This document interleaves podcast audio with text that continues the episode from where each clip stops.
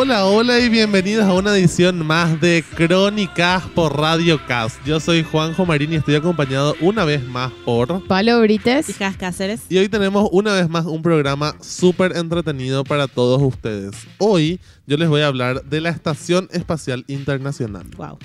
Palo, ¿vos de qué nos vas a hablar hoy? Yo les voy a hablar de la importancia de la actividad física en los niños. ¿Y Hachu, vos? Yo le voy a hablar de Alma Rosé y su música en Auschwitz. Wow, Auschwitz, un tema importantísimo que saber. Así que vamos en un ratito más.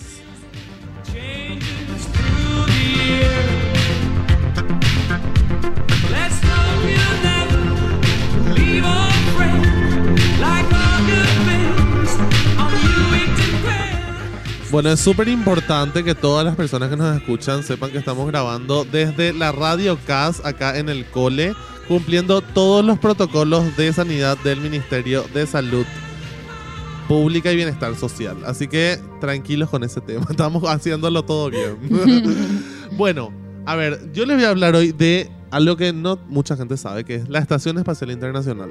Ojo. Wow. Wow, impresionante. Pero, ¿qué es la Estación Espacial Internacional? Y él es un centro de investigación que orbita la Tierra hace más de dos décadas. O sea, hace más de dos décadas que ya está en el espacio. Ok. Y fue evolucionando y tuvo mejoras constantes a través del tiempo. O sea, no es el mismo, el mismo satélite que se envió a la Tierra, el- el- al espacio, perdón, el que está hoy eh, orbitando la Tierra. O ¿En sea, serio? un, O sea, un cambian. centro de investigación que está en el espacio. Exactamente. Es- se está investigando, Wow. constantemente se está investigando allá arriba eh, y está orbitando la Tierra. Está a 400 kilómetros de la Tierra y atiendan esto, se va a 28 mil kilómetros por hora para poder orbitar la Tierra. Ahí está todo el tiempo girando alrededor nuestro. Todo el tiempo está girando alrededor nuestro. Imagínense que cada 90 minutos da vuelta a la Tierra. Wow. En 90 minutos da una vuelta entera a la Tierra. Porque se está yendo a Impresionante. 28 mil kilómetros por hora todo el tiempo. ¿Y es un, un satélite vacío? No. ¿O co- no. Está, están, está gente allá Está tripulado. Está tripulado. Ay, wow. Exactamente. Mira, atentos. El 20 de noviembre del 98 fue el día en que fue puesto en órbita el módulo ruso Zarya, que fue el primer módulo que se envió al espacio, Ajá. Que fue lo que después hoy es la Estación Espacial Internacional, ¿verdad? Ok. Pero el 2 de noviembre del 2000 recién llegó la primera tripulación. Y hasta, le- Ok. hasta entonces nunca estuvo vacío. Siempre hay gente allá arriba. Desde el 2000. Desde el 2000, desde el 2 de noviembre del 2000, todo el tiempo hay gente allá Desde arriba. hace 20 años. Pero la gente, ¿cu- ¿y cuánto tiempo se queda? Depende de la misión. Depende de la misión. Norma- Ahora, por ejemplo, los últimos astronautas que se fueron eh, van a estar, creo, seis semanas allá arriba y después vuelven. Creo entre 6 y 12 semanas, algo así es. Tienen un- Wow. un- una X cantidad de tiempo que se quedan allá arriba. Imagínense Qué que más de loco. 200 personas ya estuvieron allá arriba.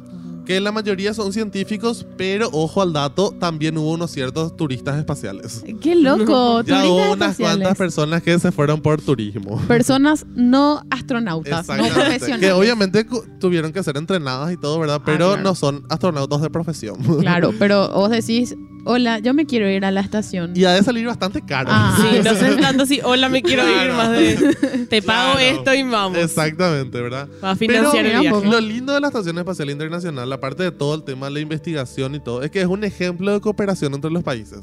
Porque, ¿quiénes son los que cuidan la Estación Espacial Internacional? La Agencia Espacial de Estados Unidos, la rusa, la de Japón, la de Canadá y la europea. Ah, qué loco. Cinco agencias espaciales son las que cuidan la estación internacional y son los que mandan constantemente gente a, a la estación espacial internacional, ¿verdad? Y eso que el, el tema de la de la NASA con, estaba muy en contra de la Claro, está, De está- lo de eh, Rusia, claro, la es complicada Rusia la relación Estados entre. Estados Unidos y Rusia, ¿verdad? Pero de eso vamos a hablar también un poquito más adelante. Ah, bueno, bueno, genial. Ojo, a que se invirtieron 150 mil millones de dólares en este proceso, en estos 20 años en la Estación Espacial Internacional. Es un montón. Ese es, el, ese es el ticket para un subirte. montón de dinero. y al comienzo solo podían estar tres personas, pero desde el 2009 pueden estar hasta seis personas. Wow. ¿sí? Entonces iban rotando ahí cada cierto tiempo. Ellos están, claro, están Ah, viviendo ahí. Sí. A mí me estresa ahí. muchísimo pensar estar ahí arriba ahí. ¿Qué pasa si tenés una emergencia? ¿Qué haces? ¿Qué Te haces? entrenás para eso. ¿Qué pasa? ¿Cómo Imagínense comes? Es? ¿Cuál es el espacio? Tienen el espacio, son más o menos 100 metros de largo el espacio habitable, Ajá. que serían como un avión y medio más o menos. Imagínense, ese es el para espacio seis personas. Para seis Para personas. enorme. O sea, un avión y medio de largo, más o menos, el- es el espacio que tienen ellos para vivir, ¿verdad? Ok. Pero el, el problema más grande, o sea, problema entre comillas, ¿verdad? Es vivir con microgravedad, porque obviamente están en el espacio, la Claro. gravedad no existe. Claro. Entonces ellos están constantemente flotando en el espacio. O sea, tienen que dormir flotando, tienen que comer flotando, tienen que hacer todas las cosas flotando. ¡Qué ansiedad! Sí, yo- ¡Qué ansiedad, Dios mío! ¿verdad? Y una cosa importante es que ellos, ¿qué comen? Uno se pregunta. Sí, esa es la pregunta de palo. ¿Cómo- ¿Qué cómo-? ¿Qué, qué comen? Y entonces ellos comen eh, alimentos especiales envasados al vacío, ¿verdad? Por dos cosas. Alimentos especiales espaciales.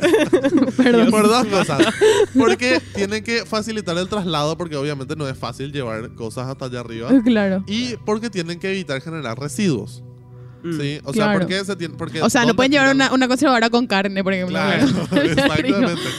Pero cereal, más allá no. de eso, No, más allá de eso, no pueden tampoco llevar cosas con demasiado envoltorio. ¿Verdad? claro. ¿Por qué? Porque después, ¿qué hacen con la basura? Claro, ¿verdad? no, puede, no pasa el camión de basura por ahí. Claro, entonces, porque, ojo, esto, este es un dato importante.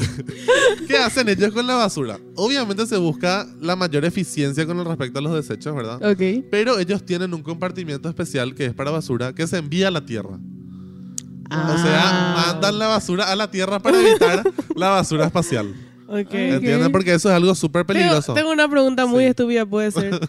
Pero viste que ellos están flotando siempre. Ajá. Y todas sus cosas. Están, flotando. están atajadas. No, ponele. Hay cosas que están flotando ahí y hay cosas que están Ponele que tenga un pared. libro. Está flotando el libro a su alrededor. Se te pierde. No tenés estantes. Claro. ¿Cómo haces? No No. tenés. Tienen lugares donde guardar sus cosas también, ¿verdad? Pero obviamente Con- todo está en cerrada. algún cierto, claro, en algún cierto modo todo está flotando de alguna forma. Vos abrís tu ropero Y y, sale tu sale, zapato. sale un live si perdés una media. Claro, ¿qué ¿Dónde haces? ¿Dónde la- está? la media? Bueno, Está- realmente se va, se fue flotando, ¿entendés? No sabes cómo te vas a buscar tu media. Yo muchas creo- cosas, yo- hay muchas preguntas, Juanjo.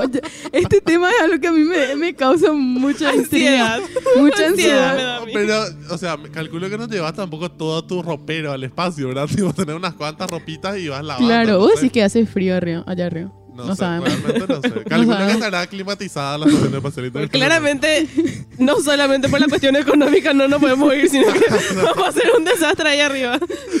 Bueno, entonces, otra cosa importante es que el agua es escasa, ¿verdad? Claro. Y ojo, No acá hay viene una parte media No. El media acuífero. asquerosita. Ok. Porque como ellos, eh, como ellos sacan agua, ¿verdad? Ok. Sacan de la humedad del ambiente que se genera ahí dentro de la estación espacial, ¿verdad? Wow. Mm, De la transpiración Sí. Wow. y de su orina. Todo Mira eso sufre un proceso de reciclaje que genera, Reutilizar. que genera agua expresión. potable, ¿verdad? O sea, todo ese proceso de reciclaje genera agua potable. ¿Cómo, cómo? O sea, tienen un, Tienen un Una máquina. sistema, claro. No sé cómo una, será, una, será una- una, máquina una o algo maquinita así, espacial. Para... Pero, ¿qué pasa? Ese mismo proceso, esa misma agua potable, es la que se usa para generar el oxígeno para que ellos puedan respirar allá arriba. O sea, es todo un problema eso. O sea, Wow, es todo un problema realmente. ¿verdad? O sea, imagínense. Claro, y entonces seis personas nomás pueden estar. Claro, no le va a llevar a ¿verdad? 50 personas, ¿verdad? claro. Bueno. ¿Y qué pasa también? Que la microgravedad daña los huesos y los músculos. Eso es una cosa muy importante. Mm. Entonces, ¿qué pasa? Todos los astronautas que están allá arriba tienen que hacer por lo menos dos horas de ejercicios diarios allá arriba. Sí o sí. ¿Cómo? Y hacen con máquinas especiales. Vos sabés que tienen tipo bicicletas. o si no, hay, vi ayer un video que era muy simpático. Que era un tipo estaba corriendo en la cinta y estaba atajado. Para que no se suba. para que no Ah, wow. ¿Entendés? Y, no- Entonces, y seguro es, es más pesado, o sea, no sé si más pesado, pero más difícil mover así el cuerpo no cuando estás. será, será toda una experiencia. Bajo agua. ¿verdad? Sí. Wow. Y ahora, ¿qué es, lo. ¿qué es lo que pasa, verdad? ¿Por qué ellos están allá arriba, verdad? Porque están Eh. constante- constantemente investigando, ¿verdad? Y Mm. una de las metas más importantes es al final el viaje interplanetario, ¿verdad? O sea, el Ok. poder llegar a Marte, volver a la Luna. Wow. Entonces, es como que ellos están siendo constantemente un experimento y están experimentando al mismo tiempo, ¿verdad? O sea, están Claro. viendo cómo se comporta el humano en, la, en el espacio tanto Ah, tiempo. Claro. eso es lo que está- ese, ese es el experimento. Claro, Si es y aparte pueden- hacen otros experimentos como por ejemplo plantan cosas para ver si es que crecen, Claro. un montón de cosas así. Están viendo si se puede vivir en el espacio. Exactamente. Fuera o del sea, O planeta en porque- otro planeta. Porque al final, no, porque al final los viajes interplanetarios duran mucho Claro. tiempo y entonces tenés que ver si es que el humano va a aguantar tanto tiempo. Ok. El 30 de mayo, hace poquito, ¿verdad? Se lanzó, eh, dos astronautas fueron, que fueron Bob Behnken y Doug Hurley, fueron hasta la Estación Espacial Internacional, que es la última misión que, es- que, que se mandó. Y esto es una cosa súper importante, porque fue, después del 2011, fue la primera cápsula con tripulada que se fue hasta la Estación Espacial Internacional que salió desde Estados Unidos. Wow. Desde el 2011 hasta, hasta antes de este lanzamiento, todo se lanzaba desde Rusia. Todos se Ok. iban hasta Rusia y se lanzaba. Entonces era toda una logística y aparte estaba la... Todos sabemos que políticamente Rusia y Estados Unidos están como que friccionándose, Sí. ¿verdad? siempre. Entonces era todo un problema la logística y ver todo el tema, pero todos los lanzamientos se hacían desde Rusia. Este fue el primer lanzamiento desde el 2011 que se hizo desde Estados Unidos. Ok. ¿Y qué es la peculiaridad que tiene esto? Que fue totalmente organizado por una empresa privada. ¿verdad? Ah, SpaceX, poco. que es de Elon Musk, fue la Ah. empresa que se encargó de toda la logística. Desde construir el, el cohete y todas las cosas hasta mandar a los, a los astronautas. ¿Y para qué se les mandaron los astronautas? Porque hacen el recambio. Ah, y volvieron dos, ok. Claro, Todo el tiempo van No sé rotando. cuántos son los que volvieron, pero gente volvió Ah, después. ah. Eh, claro, porque tienen que estar rotando. ¿Qué pasa? Elon Musk tiene esta empresa SpaceX desde el 2002 nomás. O sea, imagínense, hace nada, 18 Claro. años. Y ya logró enviar gente al espacio. ¿Sí? ¿Y cuál es otra peculiaridad que tiene esto? Que fue el primer propulsor que pudo volver a la Tierra.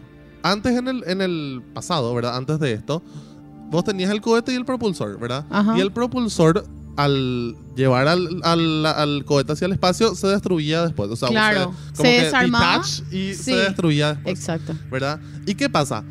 Esto, construir un propulsor sale 60 millones de dólares, ¿verdad? Donde el combustible es solamente 200 mil dólares. Prácticamente nada en comparación, ¿verdad? O sea, imagínense cuánto se ahorra si vos no tenés que construir otra vez el propulsor y solamente tenés que cargar combustible y asegurarte que todo esté bien. Claro. Entonces, ese fue el primer objetivo que tenía SpaceX, que es reducir los costos de los viajes espaciales, ¿verdad? Y lograron. Y, y claro, se logró. Entonces, eso es súper importante saber. Y ya terminando, les cuento que cuál es el futuro, a qué estamos apuntando hoy en día con SpaceX y la NASA. SpaceX específicamente se está concentrando en lograr el turismo espacial. Wow. Para finales del 2021 o comienzo del 2022 se planea que ya se puedan empezar, o sea, ya se pueda empezar El turismo eh, espacial. turismo espacial, ¿verdad? Para que en el 2024 Para todos aquellos multimillonarios que nos están escuchando. Para esta es tu oportunidad. para que en el 2024 podamos volver a la luna y en el 2030 lleguemos a Marte. Wow. Imagínense. Así que con esos datos nos vamos a una brevísima pausa.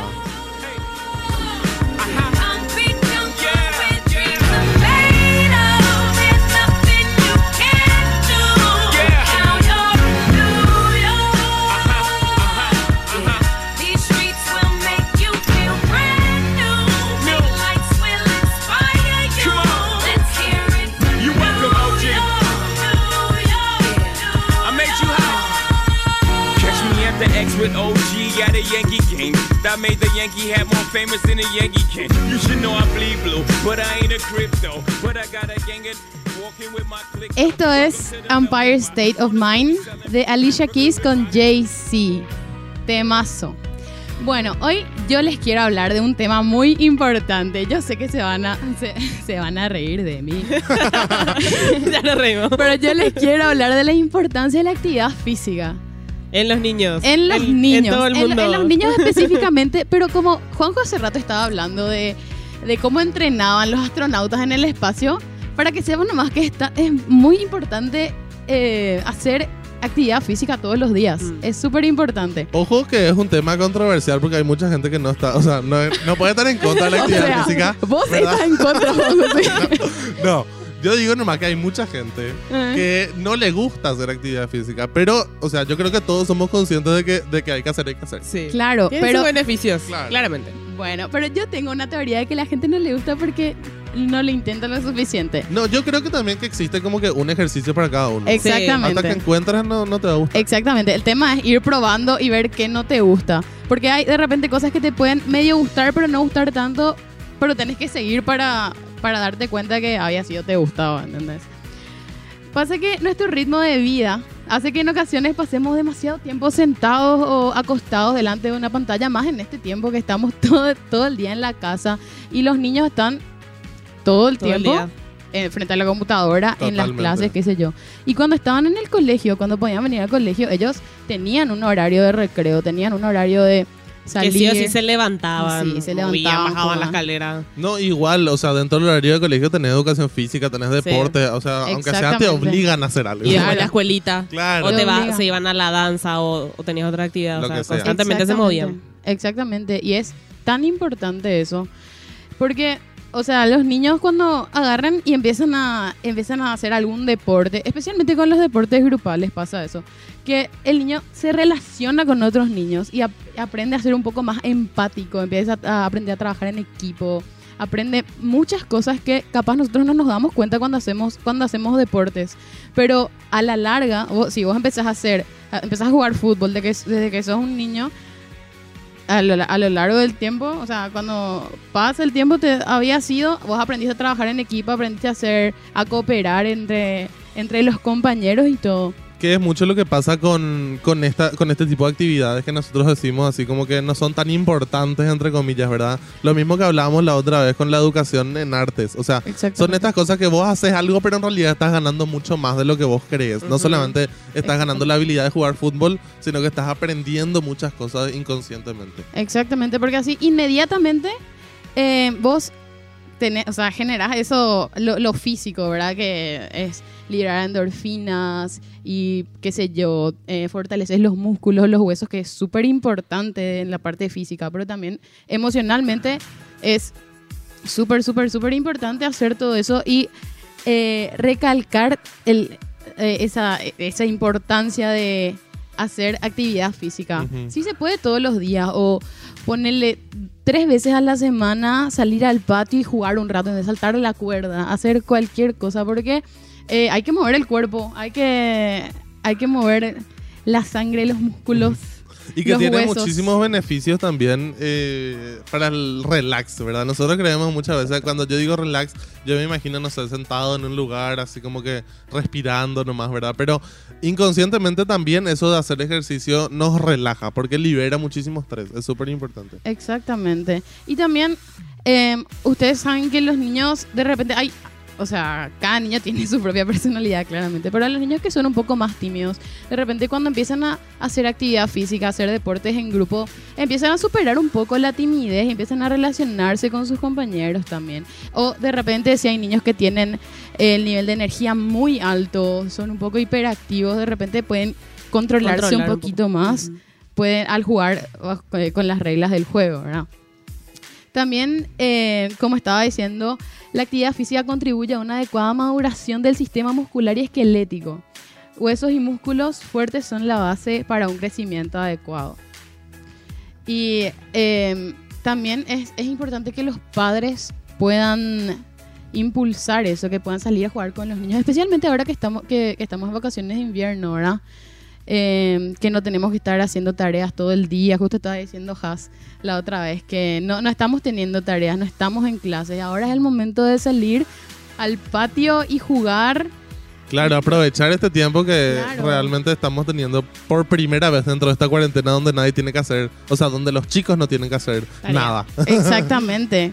O sea, está bueno eh, acostarse en la gamita y ver pelis, ver series, eh, ver videos de YouTube, pero eh, dense un tiempo para salir así una horita al día y jugar en el patio, hacer actividad física, Ver saltar, verde. correr, exactamente. Eh, no sé, jugar a las escondidas. Las escondidas era uno de mis juegos favoritos cuando era chica.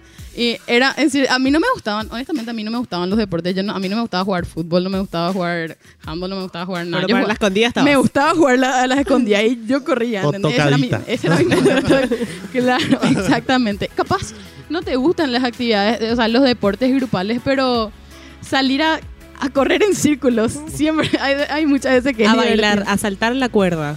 Claro, bailar, poner, poner músicas en el parlante y bailar nomás. O sea, mover el cuerpo es lo importante.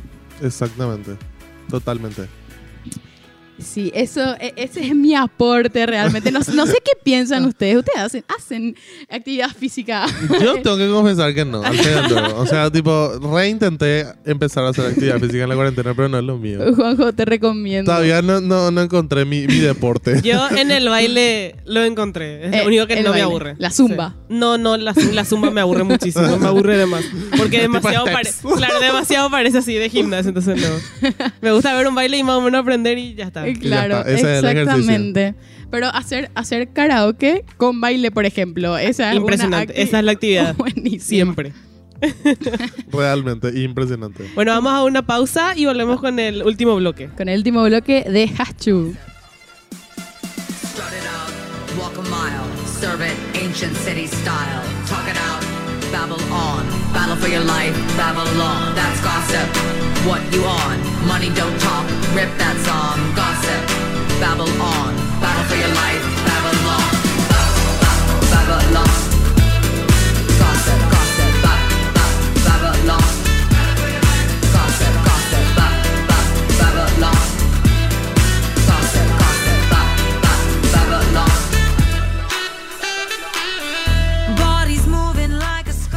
Estamos escuchando Babylon de Lady Gaga. Un temazo otra vez. El nuevo álbum. Sí. Para Toma. recalcar.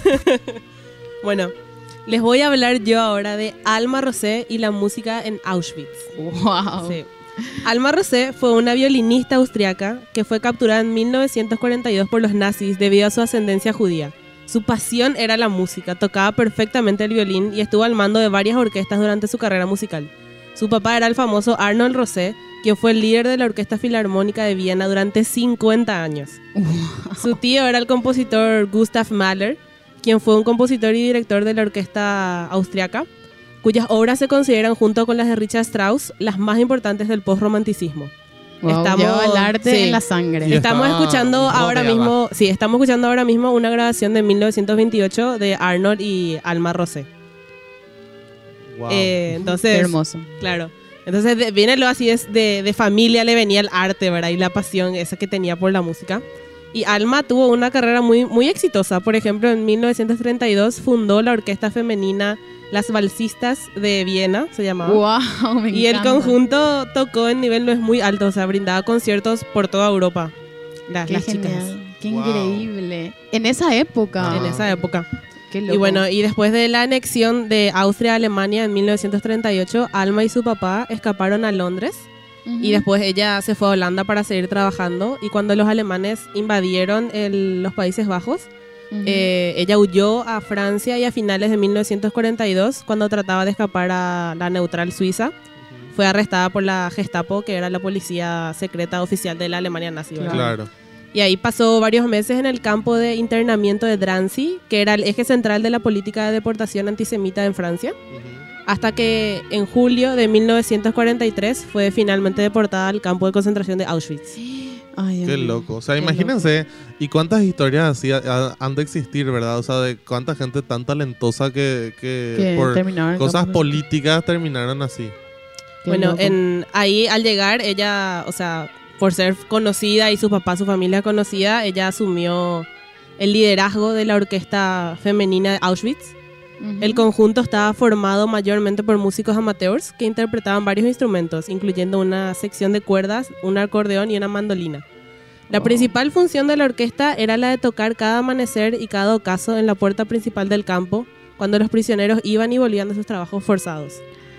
Qué la, orque- fuerte. La orquesta también daba conciertos de fines de semana para los prisioneros y entretenía a los oficiales nazis. Wow. Entonces, y sí, y como, eh, eh, como directora de la orquesta, Alma disfrutó, entre comillas, ¿verdad? de unos privilegios dentro del campo. Ella era considerada como capo, que Ujú. era un término usado para ciertos presos con- eh, que tenían alguna posición administrativa dentro del campo. Ok. Y bueno, entonces Alma tenía una habitación individual, comida en condiciones, ropa y asistencia médica cuando la necesitaba. Los otros músicos y sus instrumentos permanecían en un barracón aislado del frío y la humedad, y todos estaban exentos de realizar los trabajos forzados, Porque Ok. eran parte de la orquesta. porque eran parte de la orquesta y ella porque era capo, ¿verdad? Claro, Que o sea, era una- como que la líder de la banda. Sí. Y bueno, pese a todas esas estos beneficios, otra vez entre comillas, eh, las, las condiciones en las que, vivi- en las que vivían eran súper insalubres. O sea, ellos tenían no- lo mejor de lo peor, para Claro, decirlo de alguna forma. Entonces, no es que tampoco lo pasaba genial. Claro, Qué o sea, fuerte. dentro de esa miseria que se vivía ahí adentro, ella como que tenía un, un rayito de luz. Claro, Sí. pero imagínate que ella encontró en la música un como que un salvavidas. Sí. Claro, o sea, y, y que capaz era como que el salvavidas de mucha gente en Y el para día a todos día. esos músicos, o sea, Claro. cuentan muchas muchos relatos, ¿verdad? Cuentan cómo ella les protegía a sus músicos. Ujú. Y era, su- o sea, era súper eh, estricta en el sentido de les hacía ensayar muchísimo, les hacía ensayar muchísimo, ¿verdad? Justamente porque eh, ser Era su forma de No, sobrevivir. pero claro, era su forma de sobrevivir, ser parte de la orquesta y ser súper profesionales les daba ese privilegio de salvarse de la muerte, ¿verdad? Claro. Por eso era muy exigente. Claro, pero Era- también creo yo que para el artista es- no importa dónde estés, la, la perfección es súper importante. O sea, y más para la gente que, que trabaja y que vive de, la arte. música Sí. específicamente y de las orquestas, que es ensayo, ensayo, ensayo, ensayo, ensayo hasta la perfección. Sí. Imagínense que hasta en ese contexto ella buscaba la perfección. Exactamente. Bueno, y y también era de vida o muerte, ¿verdad? Claro. Cuentan los relatos que Alma moldeó la orquesta y la convirtió en un conjunto excelente. La dirigió, la organizó y hasta a veces tocaba solos de violín durante sus conciertos. O sea, evidentemente estaba en, en alta estima de- debido a su talento musical, ¿verdad? Claro. Y bajo su mandato como directora, ningún músico fue asesinado y los que requerían at- atención médica especial la recibían sin ninguna queja por de parte de, de los oficiales nazis, ¿verdad? El 2 de abril de 1944, Alma Rosé dirigió por última vez la orquesta de Auschwitz. Alma enfermó de repente y dos días después falleció y no se sabe a ciencia cierta si fue a causa de una intoxicación o, la- o de alguna infección, ¿verdad? Ay, claro, pero, o sea, claramente le daban asistencia médica cuando necesitaba y qué sé yo, Sí. pero no, no es que se iba al hospital a hacerse estudios, claro, que tenía no, algo. fue lo que digo, fue lo que dije, ¿verdad? Que es, era súper insalubre igual Sí. donde estaba viviendo. Entonces no se sabe si intoxicó con algo, no importa que la comida era diferente a los otros, o, fue las infecciones que rodeaban todo el campo. ¿verdad? Claro. O sea, Y vivían en dos días se murió, o sea, se, enfer- se enfermó y se murió a los dos días. Y de manera excepcional, el cuerpo de Alma Rosé, una mujer judía, fue honrado con un funeral dentro del campo de concentración de Auschwitz. Wow. Sus restos, que fueron envueltos en una sábana blanca y rodeados de flores, descansan hoy en el cementerio en Viena. Wow. fuerte, qué fuerte. historia. Entonces es muy increíble. Piel de gallina. Sí. Realmente. su historia fuera del, del campo, ¿verdad? Sí, todos sus logros musicales fuera del campo y también eh, lo que logró ella como directora de la orquesta en Auschwitz, ¿verdad? Claro. Es muy increíble, o sea, Qué loco. la pasión que tenía ella por la música y cómo eso l- le, le salvó, le dio más tiempo. Claro, pero y pensar Y que salvó a otras porque es que- hay, hay un hay dos eh, chicas que eran una era una eh, violinista y la otra una pianista creo no estoy muy segura que ellas estaban en, la orquesta con él las dos eran famosas eran profesionales verdad Ujú, y ellas lograron eh, escapar de Auschwitz o sea cuando terminó la guerra verdad Claro. y hablan de, de eso verdad de cómo ella le hacía trabajar muchísimo y, y, y esa cosa hablan de ella en ese sentido. Y también, o sea, ella capaz se, se enfermó y a los dos días falleció, Sí. pero anteriormente, en todos los años que, que estuvo ahí, ¿verdad? Em, tuvo esa esperanza de poder salir, o sea, ella estaba, estaba luchando por, por esa esperanza que tenía. Claro, y pensar que si es que no se enfermaba, probablemente hubiese salido, ¿verdad? o sea, Claro. porque hubiese sobrevivido. Bueno y Qué fuerte. sí Ay, Encima le estamos escuchando de fondo a ella y a su papá. Es muy, es muy fuerte. Muy fuerte. Bueno, y cerramos este programa con un pequeño dato del mundo de la música que está conectado con esto de, de la pasión y el amor al arte. La semana pasada el grupo BTS, no se rían, palo. bueno, la semana pasada el grupo BTS rompió el récord de 5 años que tenía la cantante Adele con la música Hello como número uno en iTunes en 102 países. Hace 5 años Adele tiene ese récord. Y hoy BTS se encuentra con la histórica marca en la era digital del número uno en 105 países con la música Black Swan, Cisne Negro, que está inspirada en la frase de la bailarina Martha Graham, que decía, un bailarín muere dos veces. La primera es el día que deja de bailar, y esa es la muerte más dolorosa. Entonces, la canción expresa el profundo miedo de los integrantes a perder su pasión por la música y su arte. Y Wow. Wow. Ojo, ojo que como fanático de Adele digo que falta un nuevo álbum que va a sacar. Pero bueno, digamos que. bueno, pero entonces la música habla de eso y la frase habla un poco de esto y la historia de Alma habla un poco de esto, ¿verdad? De- del arte y el amor y la pasión a, A arte. la música. Entonces, busquen el video de BTS y escuchen la letra. Nos vamos con, con BTS, esto es Black Swan.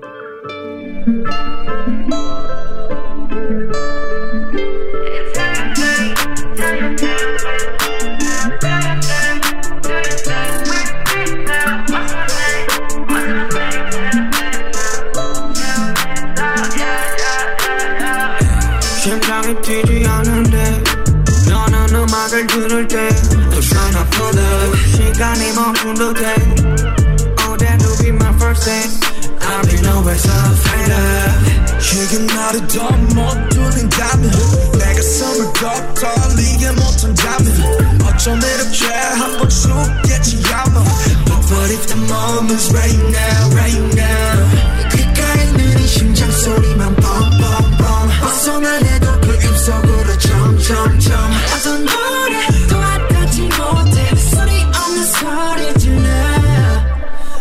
빛이 침묵하는 바다에 yeah, yeah. 이리는 내 발목을 또 잡아